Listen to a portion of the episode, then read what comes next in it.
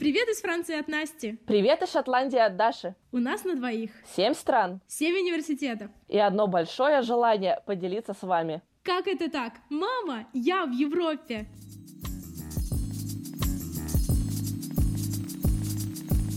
Привет, Настя. Привет, Даша. Ну что, у нас август подходит к концу. И у нас август уже закончился. Уже а, сентябрь на календаре. Мы просто заранее записываем. Точно. Uh, да, на самом деле мы сейчас заканчиваем наши работы. Ну, когда вы уже это слушаете, мы их уже закончили. Вот. И я думаю, мы уже можем поделиться кое-чем о работе в международных компаниях. Вообще, как тебе было в Шотландии?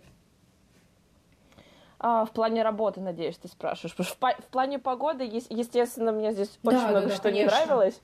Но в плане рабочей атмосферы это было очень здорово. Причем мне удалось поработать в одной компании, но в разных командах. То есть получилось так, что диплом я свой писала с февраля по июнь.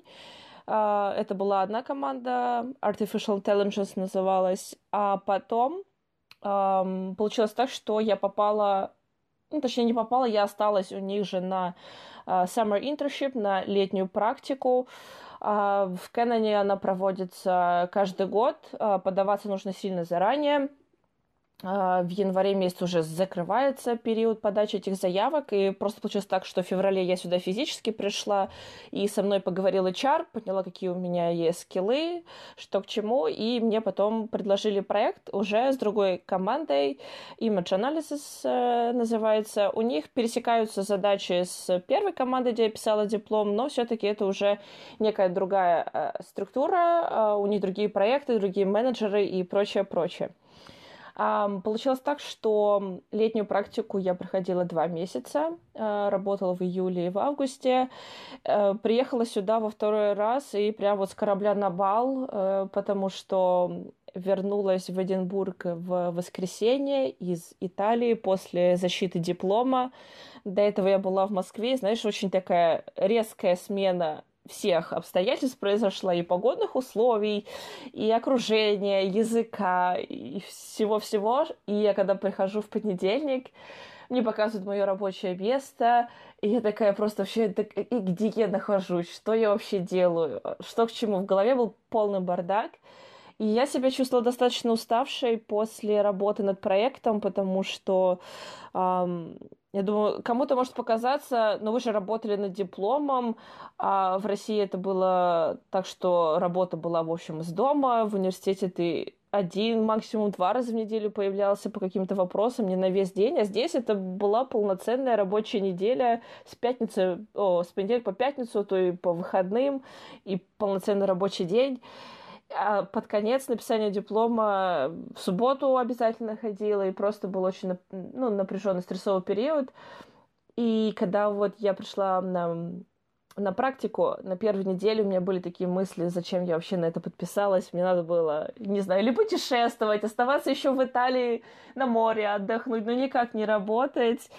И вот зачем все это. Но под конец, когда я уже вижу результаты своих трудов, я просто в восторге. Мне действительно кажется, что это было замечательным решением а, остаться здесь.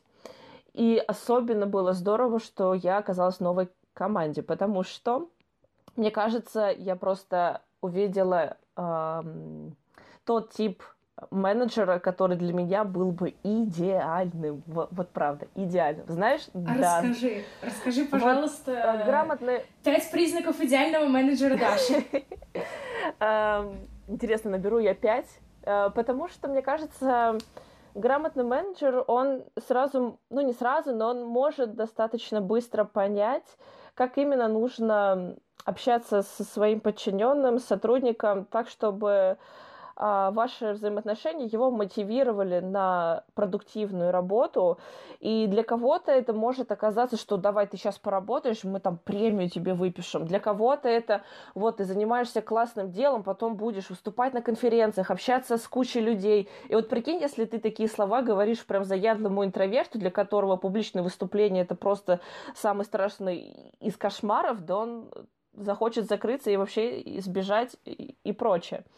Для меня, как для работника, очень важно, чтобы замечали мои достижения и хвалили периодически за то, что я делаю. То есть, когда моя работа, мной моя работа воспринимается ну, в общем-то, как должное. Ну, вот я хожу, работаю, что-то у меня получается, что-то нет, ну, потом, в конце концов, все равно получается.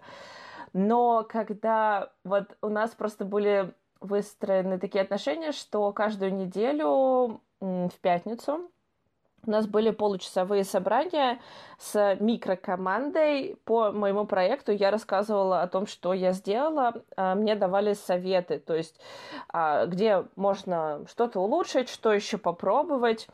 И даже, знаешь, изначально задачу поставили так. Вот смотри, вот ты работаешь с такими данными, вот мы хотели бы, чтобы в конце там была программа, которая делала вот это. Как ты этого достигнешь, в общем-то, нам без разницы. Вот мы тебе предлагаем начать с вот э, таких вот решений, нам кажется, что это должно сработать, но ты сама определяешь, ты решаешь. И для меня даже такая постановка задачи, во-первых, была немножечко не, ну, нетипичность, что ли. Э, наверное, тебе это тоже знакомо как послушному школьнику и студенту, что тебе говорят, вот надо сделать так, там вот эта задача решается так, ты это послушно делаешь по, по схеме, и все здорово, все получается. Здесь мне дали практически вот такую свободу выбора и свободу действий. И затем э, мне казалось, что были даже моменты, когда я думаю, блин, что-то, наверное, я на этой неделе, вот я хотела там, чтобы вот это у меня к среде получилось, а вот уже сегодня пятница, а я до сих пор еще копаюсь какой-то ерундой. И я вот э, чувствовала себя прямо, помню, в один день, что ну что-то я сегодня не очень. И я рассказываю, ну вот так и так получилось, что эм, там не те, не те данные были использованы, ну что-то, в общем, пыталась объяснить, почему мне не получилось.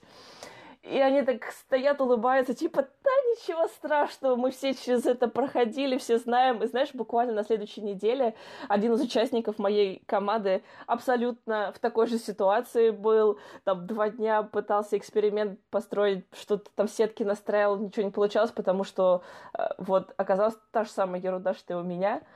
И потом э, за каждое микродостижение какими бы они... Ну, они не были какими-то фантастическими, наверное, но за, за, за эти достижения, за эти прогрессы меня реально хвалили. То есть мне говорили «well done», «great job».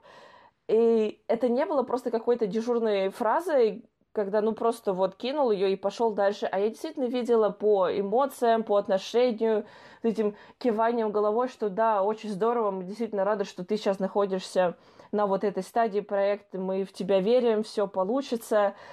И я недавно показывала уже финальные результаты. Я, честно говоря, с первой недели у меня не было, далеко не было той уверенности, что в конце мне получится достичь э, финального вот такого результата, потому что обычно практика длится три месяца, у меня было только два.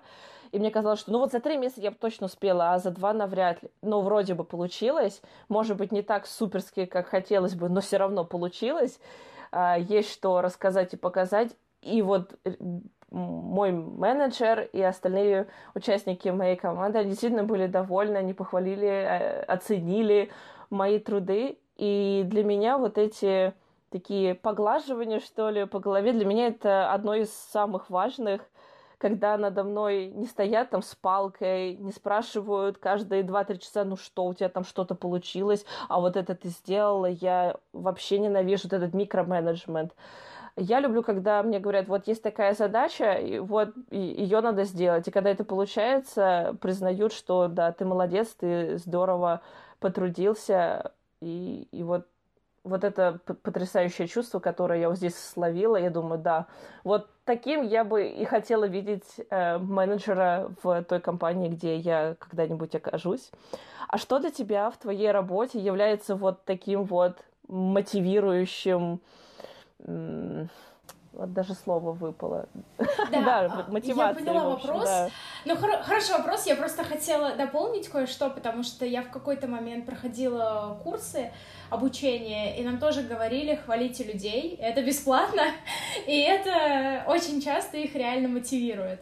Вот, это во-первых. А во-вторых, такая, наверное, у меня была такая, на самом деле, таблетка от ну, Окей, okay, у меня никогда не было на самом деле такой ситуации более-менее, чтобы мне прям четко говорили, что делать, и я это делала. Ну, в том плане, что эм, так как я занималась научной работой чуть ли не с первого курса бакалавриата, э, нам сначала объяснили, как делать, а потом мы с моей напарницей довольно-таки много пытались предложить какие-то новые варианты и новые возможности. То есть, если честно, я не помню такого, ну, потерянного какого-либо чувства от того, что вот у тебя есть проблема, и тебе ее надо решить. Но я прекрасно понимаю, что это очень важный этап, когда ты начинаешь работать самостоятельно, особенно это важно сделать сейчас, когда ты магистр, потому что фактически для PhD студентов очень большая проблема в том, что они уже более-менее такие самостоятельные исследователи. Да, в общем-то, для PhD... Ну, это, наверное, другая для... тема, слушай, я уже ухожу. Работ... Да нет, это все по теме, и даже для тех людей, которые занимаются исследованиями в компании или просто ну, независимые исследователи. Ведь никто не дает гарантии, что это получится. Одно дело, когда тебе дают студенческий проект, где преподаватели уже примерно ожидают, какие у вас ну, типа, ну, типа лабораторку, типа проект. Угу. Магистрская да, работа понимаю. была уже ближе Э, к тому, что нас ждет в будущем, но все равно моя супервайзер, например, она тоже примерно представляла, как, какого результата можно было бы достичь. Mm-hmm. А вот здесь, когда я уже работала над летним проектом, вот здесь уже была полная неопределенность. Вот мы надеемся, что оно вот так сработает, но никто гарантии не дает. И ведь дальше оно так и будет. С этим, конечно, тоже надо да, смириться. Но это вот, да, одна такая большая составляющая. А что по поводу а, мотивации, похвалы, Мотивация. или у тебя какие-то другие такие а, mm-hmm. кнопочки, которые на, на тебя действуют позитивно? Ну, я хочу сказать, что, конечно, а, похвала. Для меня очень важно, когда я решаю какую-то проблему, которая о, знаешь что, хочу привести пример не со своего диплома, а со своей стажировки летней в Швейцарии когда мне руководитель сказал, что вообще у тебя, конечно, проект называется вот так-то, но сделать его так за три месяца невозможно, поэтому мы сделаем одну треть этого проекта. Вот, и я на самом деле, ну, у меня не было такого, что вызов принят, сейчас я вам там все сделаю. Но так получилось, что я смогла построить так все процессы, а, в общем, сделать все, ну, очень много процессов настроила параллельно, таким образом, что нам не пришлось, ну, знаешь, идти ступенька за ступенькой, а у нас шли процессы параллельно, и когда э, я пришла к руководителю и сказала, типа, ну все, мы на финальной стадии, мы можем, типа, собирать прототип. И он такой, опа! Он такой, окей, я этого не ожидал, но это очень круто. И то есть, когда я могу сделать какой-то реальный проект, и очень классно, когда все... Тебе сначала мне очень нравится то, что к тебе относятся как к студенту. И типа говорят, типа, ну вот, тебя сейчас мы тебя всему научим, и так далее, и так далее, и так далее. А мне очень нравится именно тот момент, когда ты перестаешь быть студентом и становишься немножко глубже в своей теме и можешь уже что-то подсказать другим людям. То есть сейчас на магистрской работе мне нравился момент, когда в какой-то момент я помогала э, с data, data treatment, э, uh-huh. анализ данных, грубо говоря, с анализом данных э, инженеру. Uh, или когда я объясняла, в общем, у нас был PhD-студент, um, у него специализация была по материаловедению, по uh, металлургии, металлургия, а тут, значит, uh, реактор на тепловых нейтро... нейтронах, соответственно, ему нужно было очень взять хорошо нейтронную часть, и вот он не мог сообразить какие-то вещи, и он подходил ко мне и спрашивал у меня, и для меня, конечно, это было круто. Но это, как сказать, это не совсем по поводу моего проекта, по поводу моего проекта, что мне нравилось но опять то же самое, что ко мне мой супер, э, супервайзер, э, что ко мне мой наставник относилась не как к студенту. То есть сначала, конечно, она думала, что вот я студент, такая молодая, да, а потом она уже абсолютно на полном серьезе оставляла мне мой проект, и мне нужно было спрашивать данные у высокопоставленных людей и, типа, отсылать письмо такое, типа, ой, знаете, пожалуйста, скиньте мне кат-файл вот, этого, вот этой детали, мы, короче, будем над ней сейчас работать. Вот, и это, конечно, было прикольно, то есть, когда ты понимаешь, что ты уже владеешь э, достаточной информацией для того, чтобы, ну, как сказать, э, помогать другим людям и быть важной частью своего проекта. Да, и mm когда на тебе много процессов завязаны, и, может быть, ты можешь людей еще вокруг научить. То есть, ну, мне это прям дико и безумно нравится. Ну и, конечно, приятно, когда тебе говорят, вау, как ты это сделала? Там, типа, у меня был очень показательный случай, когда э, нам нужно было разрезать одну деталь э, спутника, и, соответственно, мне ее дали и сказали, можешь, пожалуйста, начертить, как ее разрезать, ну, просто листочком на бумаге, мы, мы там от тебя ничего не ждем, просто хотя бы схематически показать. Вот, а есть такая э, программа, которая называется SolidWorks, э, это типа нашего компаса. Я, знаю, я сейчас улыбаюсь, или... да, у нас были некоторые были, лабораторки про SolidWorks. Во... А, в SolidWorks да. прям, потому что мы на компасе были. Вот. Но суть в том, что, знаешь, там принцип более или менее похожий. Ну и потом Google знает все. И я за один день нач- начертила эту деталь и показала, как разрезать уже вот на этом в SolidWorks. И на меня просто люди смотрят, ты же говорила, что ты ни разу не открывала SolidWorks. Я такая, ну это правда. Но прикол в том, что на самом деле иногда ты людей пугаешь такими действиями, вот, поэтому, наверное, надо быть аккуратным. Потому что, ну знаешь, типа еще прикол в том, что а, когда ты работаешь над каким-то проектом, вот в моем случае проект, он, ну как, то, что я делаю, это не засекречено, но часть того, с чем я работаю, она засекречена. И когда ты из России, и ты знаешь, как за один день начертить очень сложную деталь, они на тебя такие смотрят, а может быть, не надо было ее брать на проект. Слушай, вот, Настя, ну ты вообще ничего. создаешь а... впечатление какого-то реально шпиона. То ты наркотики русские покупаешь, пугаешь этих да, фармацевтов да, в аптеке, то на реакторе за один день начертила деталь программе, которая ни разу не работала, а о которой типа в России не слышат и знать не знают, а тут хопа, уже все готово. Хм, эти русские точно что-то скрывают. Ну, это знаешь, ну ведь Google знает все на самом деле. Ну, в таких программах, ну, типа SolidWorks это очень распространенная программа. Ты, ну, если ты понимаешь визуально, как тебе можно uh-huh. эту деталь, тут, тут главное именно мышление какое-то пространственное, а дальше ты уже там в Гугле вбиваешь, как сделать то-то, как сделать то-то, и дальше ты это все делаешь. Ну, в общем, да, суть в том, что для меня вот именно мотивация, это когда э, я шокирую людей, когда я что-то Когда, делаю, получается, ты превосходишь э, их ожидания. Вот они думали, ты не справишься там с этим, и а ты тоже. хопа, и все сделала. Да, да, да.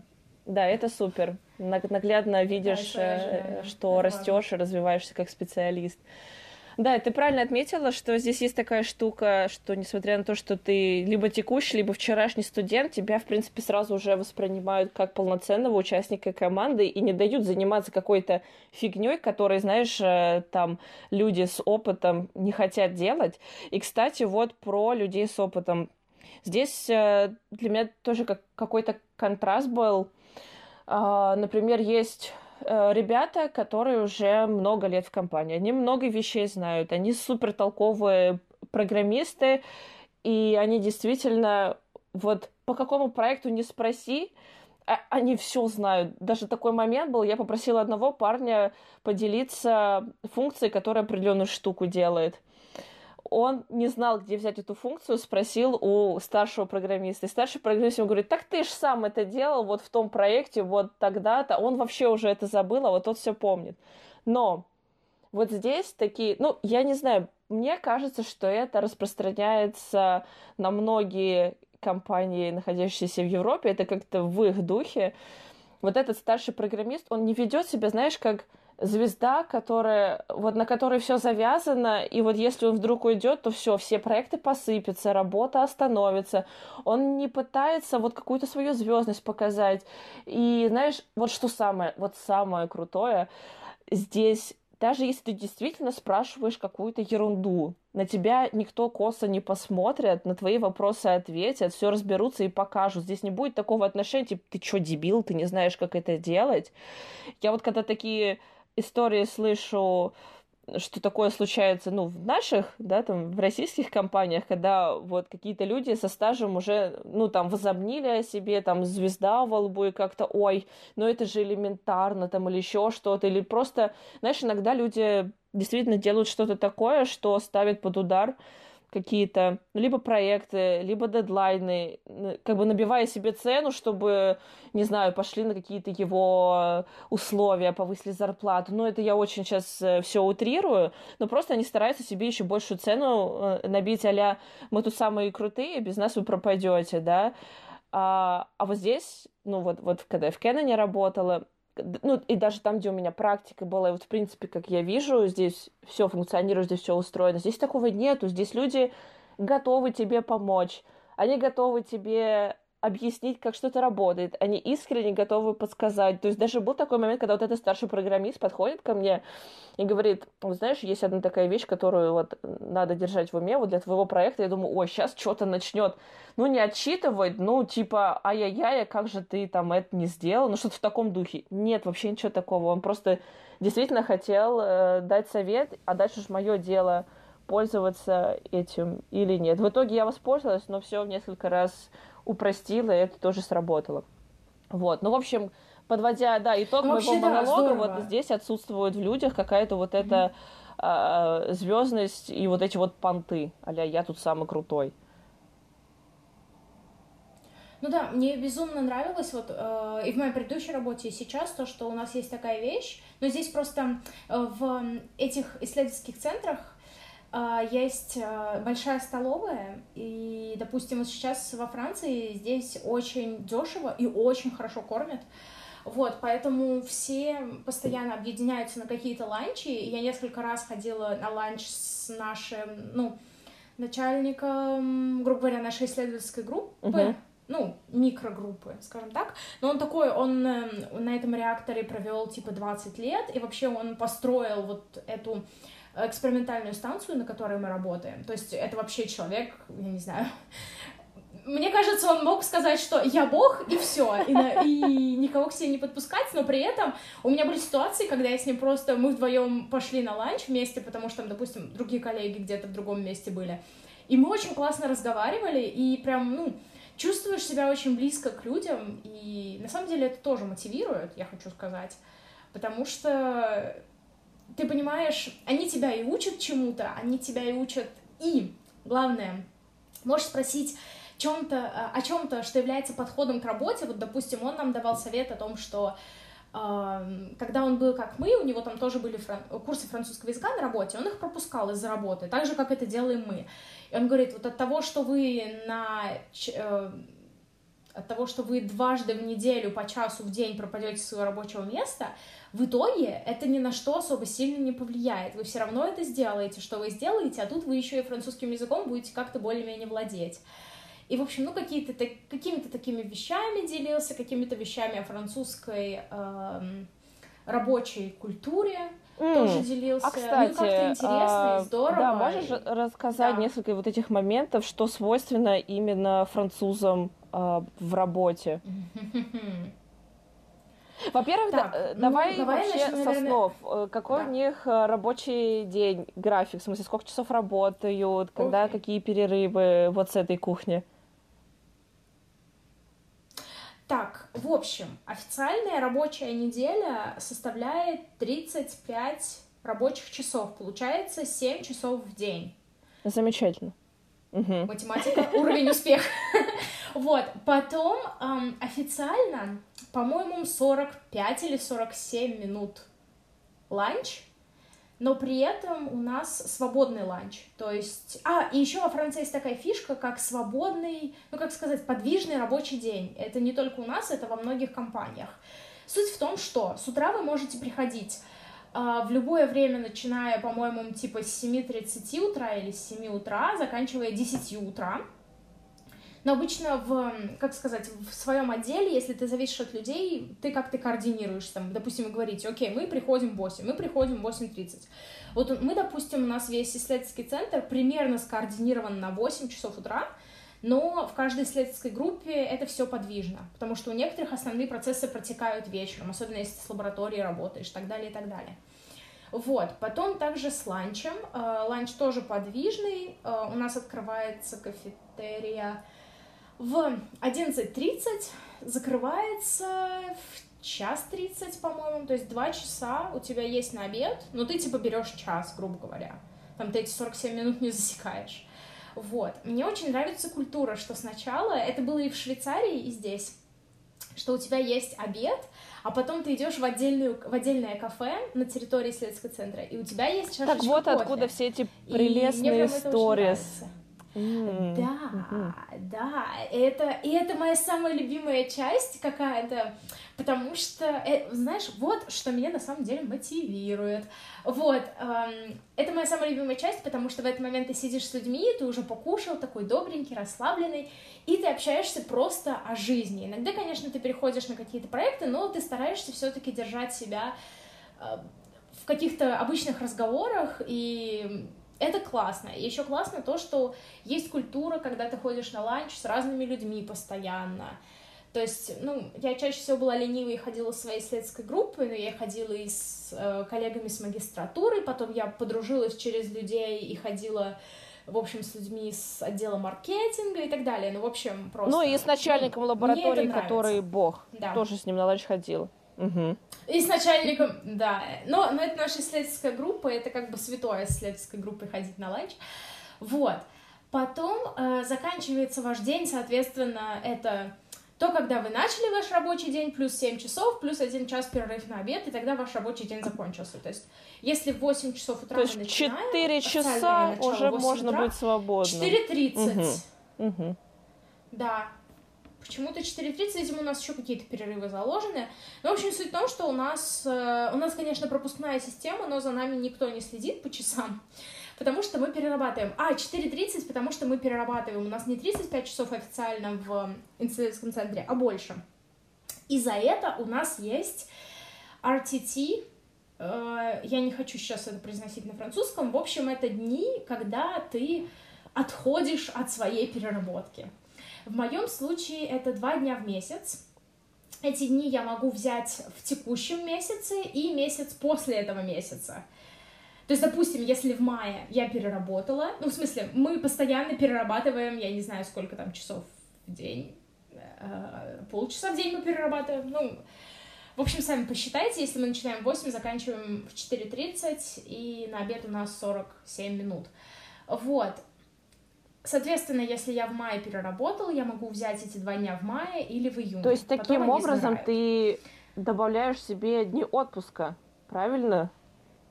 Супер. Да, конечно. Угу. Это вообще очень классно. И обычно ты стараешься брать эти дни вокруг э, выходных, угу и тогда у тебя вообще может получиться несколько дней отдыха. И вот у меня, допустим, было очень много выходных. Ну, на мой взгляд, как бы, окей, это нормальное количество выходных, давайте привыкать к этому вопросу, э, к такой постановке вопроса, но вот для меня это было прям очень много выходных, и я их даже не успевала взять все, а, потому что я еще перерабатывала я по... Соответственно, если ты работаешь в выходной день, ты тоже отчитываешься, тебе добавляют э, этот RTT. У меня вот за это было, потом я тоже работала в выходные, но в Гамбурге мне тоже за это добавили RTT, и в итоге я просто беру большое количество выходных. Вот. А, в некоторых компаниях за переработку платят деньгами. По-моему, за, э, за... Блин, сейчас не скажу. Uh, ну, в общем, да, за переработку в некоторых компаниях платят деньгами. В некоторых компаниях, у нас, допустим, мальчик работал uh, на севере Франции, Э, на западе, сори, Франции, и у него была такая специальная карточка, и по этой карточке эм, там пропускная система очень строгая, и тебе показывают, сколько часов ты работаешь, сколько часов тебе осталось работать, тебе нужно это распределить в течение дня, о, в течение, сори, э, недели, и если ты перерабатываешь, это как бы твой бизнес, это ты не должен перерабатывать, но как бы если ты перерабатываешь, окей, мы тебе не платим ничего, но при этом ты четко знаешь, перерабатываешь ты или нет. Вот, но при этом у них там нагрузка была распределена очень хорошо.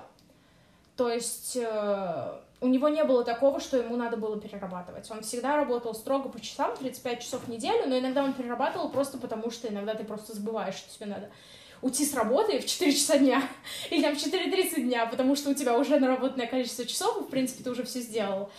А, но это уже отдельная история. Так, давай еще, наверное, скажу такие интересные вещи о том, сколько дней да, отпуска. Да, обязательно. У, у меня, как у интерна, ну, в смысле, я интерну, я считаюсь как полноценным рабочим. Минимальная зарплата интернам, и мне кажется, вообще минимальная зарплата во Франции, это, в зависимости от региона, это в районе 550 евро. Угу. И во Франции, если ты интерн, но если ты работаешь больше двух месяцев, то тебе должны платить за каждый месяц 550 евро. Если у тебя контракт, грубо говоря, на три месяца, за каждый месяц ты получаешь 550 евро. Если у тебя контракт на два месяца, ты ничего mm-hmm. не получаешь. Но по нашему опыту у нас ребята, которые делали стажировки по два месяца в прошлом летом, им в итоге один месяц э, заплатили просто за хорошую работу. Но они сказали, что они ничего выдающегося не сделали, но им было очень приятно. Вот. А, так, по поводу выходных... Сори, э, по поводу... Отпуска. Отпуска. У меня отпуск... Да, от, у меня отпуск один день в месяц. А, не сгорающий. не сгорающая сумма. Соответственно, у меня 6 месяцев контракта, 6 дней отпуска. Вдобавок к моим RTT. Вот. А, вообще, если ты полноценный рабочий, совсем полноценный рабочий, то у тебя 30 рабочих дней отпуска, то есть где-то 6 недель получается. Да, это... Угу. 6 недель получается. Я не знаю, почему там было написано 5. Может быть, они считают субботу. Ну, не знаю, короче. В общем, суть в том, что, да, 30 рабочих дней, то есть это 6 недель. Блин, мне кажется, это очень много, нет?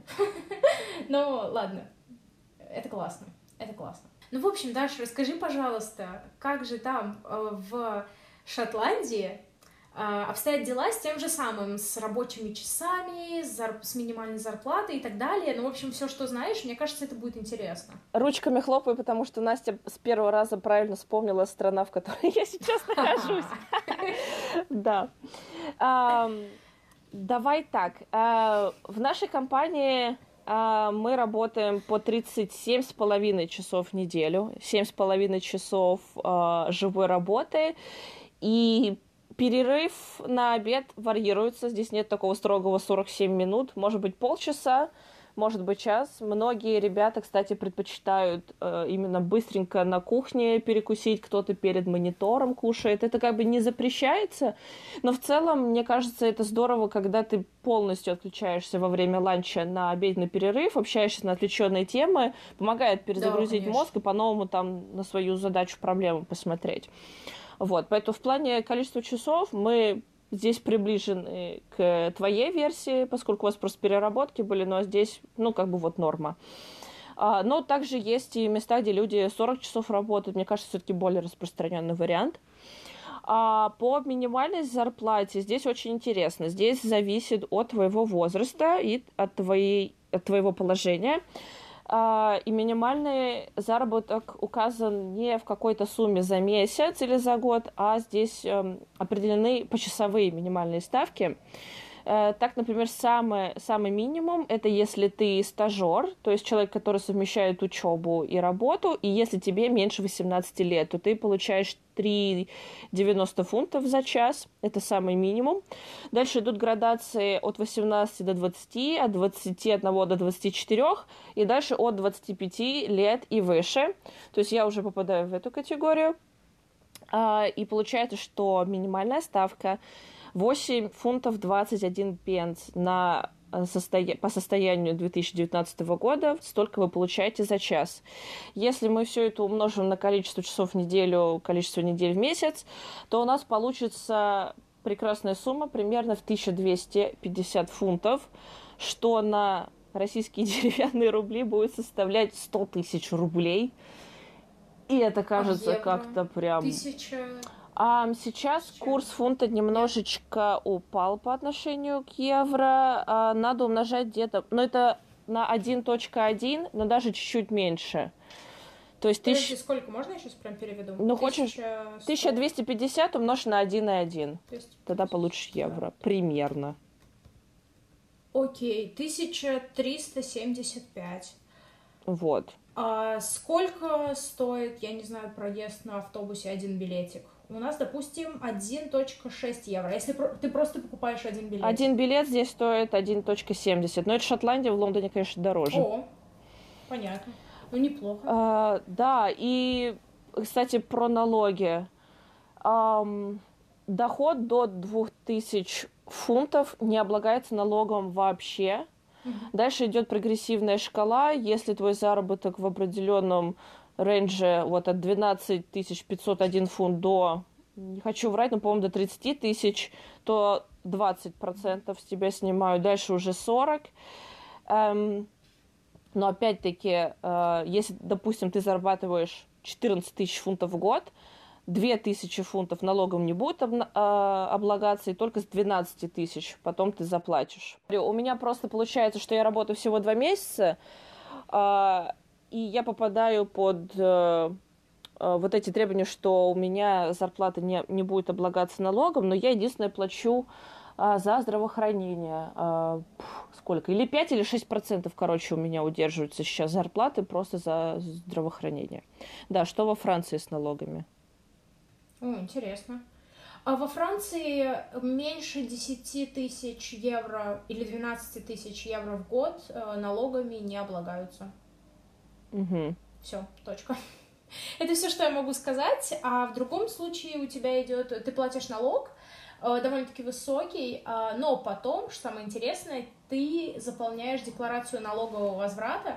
Мы можем как-нибудь поподробнее поговорить об этом в другом выпуске и тебе налог возвращают. То есть ты заранее платишь за все, включая, допустим, телевидение, там, по-моему, 200, что ли, евро в год, или там 150 евро в год, но потом ты потом заполняешь декларацию и говоришь, у меня нет телевизора, верните, пожалуйста, мои 150 евро, они мне нужны, угу. вот. А Блин, здравоохранение Настя, здесь вот... для всех, кто живет дольше угу. 6 месяцев бесплатно, да. Вот ты сейчас сказала про сколько, 12 тысяч евро, да? Во Франции. Да. И я поняла, что я немножечко неправильно сказала. Про 2000 не облагаются, там у них просто есть еще штуки, которые не облагаются налогом. В общем, знаешь, если ты квартиру сдаешь, там тут твой первый... А, и самый, самый первый доход, который ты в компании получаешь, вне зависимости от того вообще, какая у тебя зарплата, вот это сюда относится. Mm-hmm. Твои 2000 первые заработанные не облагаются налогом. А дальше за год, если мы смотрим, 12 500 фунтов не облагаются налогом вот что, то я думаю, как-то получается А-а-а. странно, почему mm-hmm. это я не подхожу в эти 2000, у меня пазлы не сошли, сейчас я э, открыла... Даша скрывается да, от налоговой Шотландии. Да, не, все, проверила Google. А если спросить Настю, то еще от налоговой Швеции и Швейцарии. О, господи, так, давай не будем про налоговую, меня это все в какой-то холодный пот бросает. А, да. В общем, в общем, по минимальной зарплате здесь действительно все очень, очень привлекательно, на эти деньги можно хорошо, комфортно существовать. Именно из-за этих соображений они устанавливают эти пороги, то есть человек должен, эм, эм, должен быть способен обеспечить себя всем необходимым. Про деньги мы, по-моему, запланировали отдельно поговорить, да, финансовый, финансовый да, вопрос, да. что почем. А, да. И, ну вот, да, по-моему, я ответила на те же Отпуск? вопросы, что были по Франции. Знаешь, что-нибудь по отпуску? А, по отпуску, да, конечно. Um, 30 дней, 30 рабочих дней отпуска. Uh, по-моему, те люди, которые работают больше, там, наверное, надбавка за стаж идет, потому что у одного менеджера uh, у него 36 дней. Замечательно. И, в принципе, да, получается 6 недель отпуска, но большой минус, ну как большой, ну ощутимый для меня оказался здесь минус того, что здесь очень-очень мало государственных праздников, когда у тебя действительно выходной. У нас бывало А-а-а. такое, что мы с Настей просто переписываемся, созваниваемся, и она такая, ну, у вас сегодня выходной? Я говорю, не мы сегодня работаем. Там, например, 15 августа в Европе день Вознесения, что ли, да, как угу. церковный праздник, но он э, официально выходной. А во время Пасхи выходные. А в в Великобритании, точнее в Англии, есть эти майские bank holidays, там что-то один из первых и последних дней э, выходные, но к Шотландии это неприменимо, поэтому в Шотландии как бы не mm-hmm. знаешь только на Новый год, Рождество и может быть что-то еще. И все, а так как бы вот именно нету государственных праздников и получается, что в общем-то все э, Здесь, в общем-то, люди берут отпуск основательно, не по несколько дней, потому что их не к чему, так скажем, прикрепить, а сразу по несколько mm-hmm. недель берут. А, вот. Ну, вообще, э, мне на работе постоянно говорят, что во Франции среди европейских стран самое большое количество государственных праздников. И, Слушай, замечательная страна. Вот я сейчас так, слушаю и для себя мысленно галочки и плюсики ставлю. Так, это не подходит. Неделя меньше 40 часов. Тут вот столько выходных, тут праздники есть. Замечательно. Да. А, слушай, мне рассказывать про Швейцарию? Да давай, а почему нет? Э, Швейцария тоже очень привлекательная страна. Что у них там? Uh, у них там 41 рабочий час в неделю. Ай-яй-яй, перерабатывают на целый час. Да, да-да-да. О, кстати, следующая строчка о том, что люди, которые работающие на заводах, работают 40 часов в неделю. Окей. Okay. В общем, зависит от того, к какому сектору ты принадлежишь. Uh-huh. Допустим, в банках работают 42 часа в неделю, но работать нельзя больше 45 часов в неделю. А, потом у нас идут эм, выходные. Когда я была интерном, у меня был то ли один день в месяц, то ли два дня. Нет, у меня было два дня в месяц. Я работала три месяца, у меня было шесть дней которые я могла взять, и то я, по-моему, их не все взяла в итоге, потому что было очень много праздников майских и всяких-всяких. А, что интересно во Франции, это то, что а, если у тебя unpaid holidays, как в моем случае, то есть, эм, в общем, если я не беру свои эм, отпускные в течение своего срока, мне за них не платят. То есть, mm. но при этом я, я должна взять эти все дни. Mm-hmm. То есть, когда, э, в общем, так получалось, то, что изначально у меня контракт был на 5 месяцев, но потом мне его еще продлили на один месяц. И когда у меня был на 5 месяцев, э, и pay office, в общем, люди, которые платят мне деньги, э, департамент, который занимается зарплатами, он сказал, а, он еще не знал, что у меня продлили контракт. Он мне звонил и говорил то, что Анастасия, у вас через две недели или там через три недели заканчивается ваш контракт пожалуйста, возьмите свои, свой отпуск, пожалуйста, потому что у вас там очень много дней. Ну, то есть я все дни оставляла на август, потому что мне сначала хотелось, конечно, закончить проект. Uh, вот я, допустим, получается, вчера или позавчера, да, в четверг я отправила свои, свой диплом, но мы об этом потом поговорим в отдельном выпуске. Вернемся к Швейцарии. Вот. Uh, и, кстати, мы забыли поговорить про retirement age, когда уходить в Э, на пенсию. На пенсию. Угу. Итак, Швейцария 64 для, года для женщин и 65 лет для мужчин. И Франция это так, 62 года. В общем, in general, то есть в общем и целом Франции, это 67. Во Франции еще и подожди, на подожди. пенсию раньше уходит. Жду.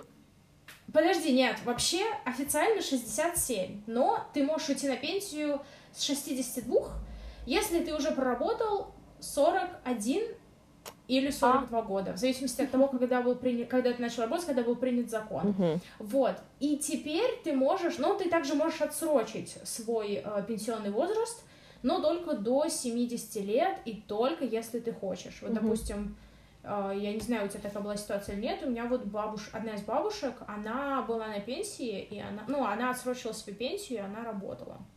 Угу. Вот. Я поняла. То есть в России тоже так можно сделать. А в России Google говорит, что 65 лет для мужчин и 60 лет для женщин. Ну, это вот новое, недавно что нас ввели. Причем, да, все же говорили, ну это же теперь как в Европе, у них там давно уже, но по многим параметрам мы до Европы, увы, не дотягиваем. А насчет Великобритании на данный момент 60 сейчас скажу, 65 для мужчин, 63 для женщины, но они собираются к 2020 году а, в общем, они тоже планируют поднимать а, возраст выхода на пенсию, и будет 66 mm-hmm. и 67 лет. Как-то так. В общем, да, ты знаешь, вообще, в принципе, по Европе это за 60, а дальше от 62 до 67, в зависимости mm-hmm. уже от того, в какой год ты родился, когда, когда чего. Да, понятно. Mm. Потому что мне кажется, что у нас вот у этого начальника, который бог местного разлива, а, он родился в какой-то год, когда... Так, блин, ой, было бы классно загуглить на самом деле. Так, когда у нас там был взрыв на Хиросиме? Ты не знаешь случайно год взрыва на Хиросиме? Ну, мы сейчас у, Гугла Знаешь, просто спросим. вот с утра задумалась об этом вопросе. Так, 45-й год так. на самом-то деле. Вот, и он был рожден в 45-м году, и у него из-за этого какой один из э, изотопов радиоактивных содержится в костях. Ну, в смысле, не в каком-то Подожди, он что? Он из Германии, Откуда? если что. А, ага. Он из Германии. Нет, так. он из Германии. Хорошо. Он не имеет никакого отношения места к Хиросиме и Нагасаки. Но, в общем, суть в том, что так как мы прекрасно знаем, что при взрыве наверное, очень многие смотрели сериал «Чернобыль». В общем, в чем опасность? В том, что у тебя в воздух поднимаются радиоактивные частицы с пылью, с всем чем угодно, если они есть, и они переносятся по нашей замечательной планете. Вот, и суть в том, что он как раз был рожден в этот год, и у него цезий, что ли, в костях или что-то такое, но не вот что он прям светится как э, рождественская елка радиоактивная, но вот, допустим, мы делаем, я рассказывала, э, он делает раз в два года, я делала только в конце контракта, это когда тебя в металлический саркофаг кладут, и у тебя замеряют абсолютно все радиоактивные изотопы, которые в тебе содержатся. Вот, и за счет того, что вот у него такая ситуация, у него, по-моему, он может э, взять раньше... Эм, уйти на пенсию э, пораньше. Раньше уйти ага. на пенсию, да. Уйти на пенсию пораньше, но мне кажется, он не собирается, но он просто вот об этом рассказывал, угу. то, что вот вот Слушай, Настя, а еще, знаю, э, вот ты упомянула просто, саркофаг, и я вспомнила, что у а, тебя во Франции была еще одна крутая вещь по поводу э, рабочего времени. Вот расскажи. Угу. А, про, про, про что рассказать? Когда заканчиваешь и когда начинаешь следующий рабочий день. Следующий работе... А, блин, точно! В общем, очень такая классная вещь во Франции, это то, что между концом твоего, твоего рабочего дня и началом следующего рабочего дня должно пройти не менее 11 часов. И ты такой, типа, почему должно у тебя пройти меньше 11 часов? А вот в чем дело. Допустим, если ты работаешь на экспериментах, эм, и так получается, что у меня была такая ситуация, когда э, нам нужно было выровнять э, бим нейтронов относительно детектора, и так получилось, что мы остались до 4 часов утра, и, соответственно, когда наш начальник нас отвозил домой, он нам сказал то, что следующие 11 часов я вас не вижу. Ну, то есть гипотетически ты, конечно, прийти сможешь, тебя никто не остановит, но на самом деле, вот что мне очень нравится в Европе, по крайней мере, но вот э, я это очень сильно заметила по сравнению с людьми, которые приезжают из стран Восточной Европы, из Турции, из, я не знаю, из азиатских стран, из Америки. Это то, что люди очень уважают э, распорядок рабочего дня, выходные и так далее. То есть э, у нас есть очень большая мода на то, что говорить, что смотрите, как я много работаю, смотрите, как я перерабатываю. Вот. У них все-таки культура стремится к тому, что пожалуйста, делай свою работу в рабочие часы, и если так получается, что ты ее не можешь делать, то либо вопрос к твоему начальнику о распределении твоей нагрузки, либо вопрос к тебе, на что ты тратишь это время. Вот, и мне очень нравится то, что именно люди очень уважают конец и начало рабочего дня, особенно конец.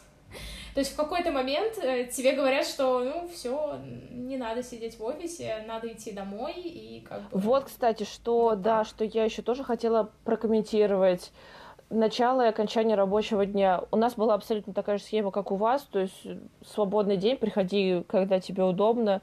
Можно было и в 10, да и в 11 прийти, пожалуйста, если это никак не мешает работе твоей команды. Но, например, мой менеджер, он всегда приходил раньше. Я не знаю, во сколько именно, потому что когда я приходила, он уже всегда был на месте. Но ровно в 5 часов, ровно в 5 часов он всегда собирал свои вещи и уходил, и все. И здесь нету такой вот, знаешь, э, особенности, когда вот вроде рабочий день закончился, но твой начальник еще сидит, а значит, и тебе надо сидеть. А, да. И ты вот не то, что работаешь, ты уже не можешь работать, мысли топлива уже закончились, но ты отсиживаешь, потому что вот, вот начальник, вот надо да. перед ним еще показать, что ты тоже молодец. Вот я тоже против вот этой вот против вот этих переработок, против активного, знаешь, e-mail, там, отвечания на все письма, когда ты в отпуске. Ой, Здесь, да. когда люди уходят в отпуск, да. все ему желают все. Я даже одно письмо видела, там прям менеджер писала, я надеюсь, что ты э, не будешь вообще проверять входящую почту, и надеюсь, что ты классно проведешь mm-hmm. свои пять недель отпуска, когда у нас человек ушел на пять недель, и это абсолютно нормально. Mm-hmm. Ушел по ему нужно было да. в другую страну, а вот... там язык учил, вернулся с абсолютно угу. новыми силами, с горящими глазами, Ого. готов работать, потому что такой качественный отпуск, он нужен. Когда ты две недели сидишь на море, но каждый день залипаешь и отвечаешь на письма, это, это во вред всему, мне кажется, идет.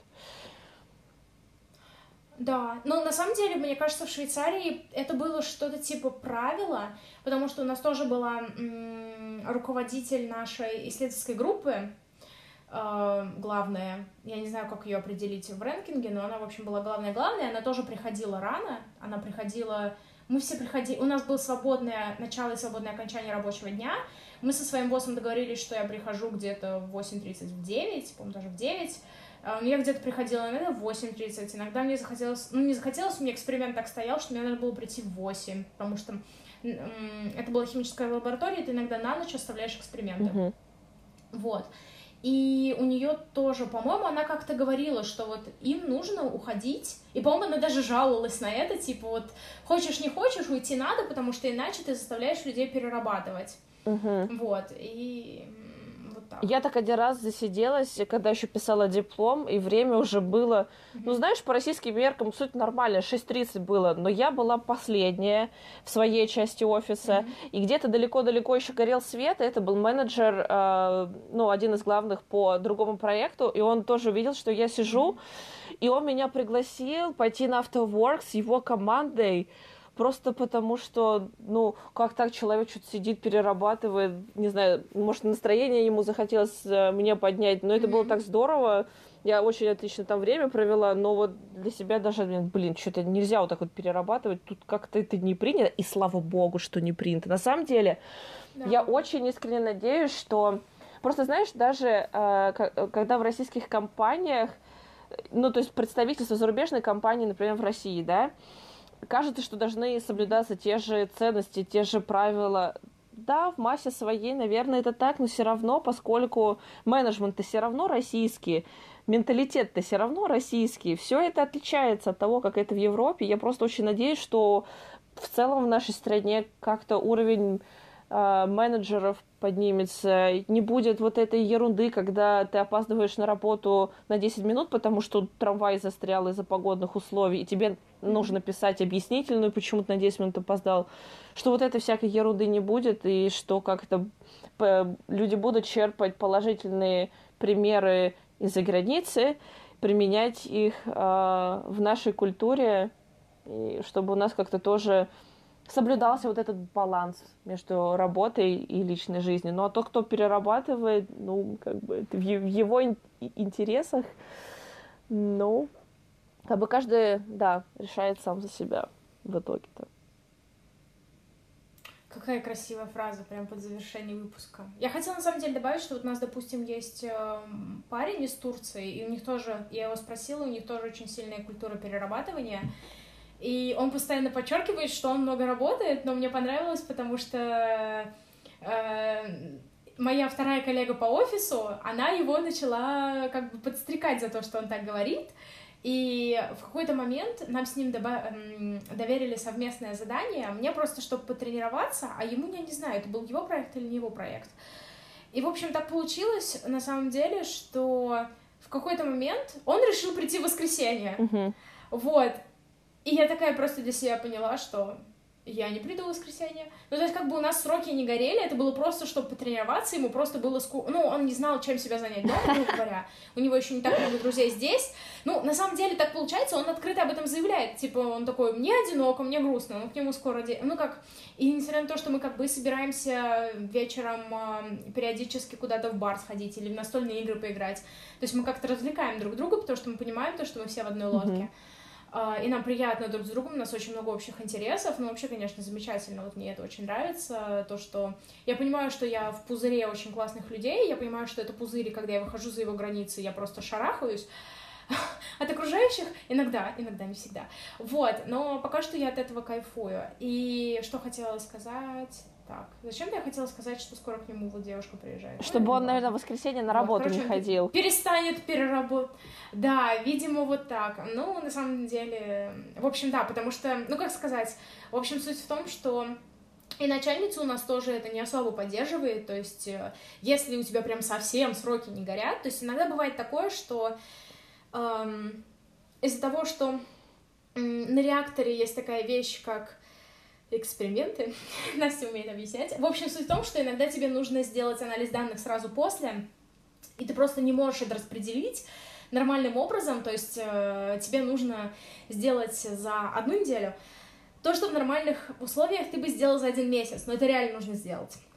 В этом случае ты можешь переработать, но потом ты будешь отдыхать. Ну, в общем, как-то так. Да, на самом деле надо было закончить твоими словами, но вот веселая история от Насти. Но ты все равно можешь закончить теми словами, что соблюдайте баланс между работой и личной жизнью и не перерабатывайте, не берите эти восточные установки, берите пример Запада. Все, наш эпизод плавно перетек в политику, мне уже страшно. Давай Хорошо, давай на следующей неделе. Да, давай услышимся через неделю и поговорим о чем-то, что совершенно не будет касаться политики. Давай, Настя, пока-пока. Да, пока-пока.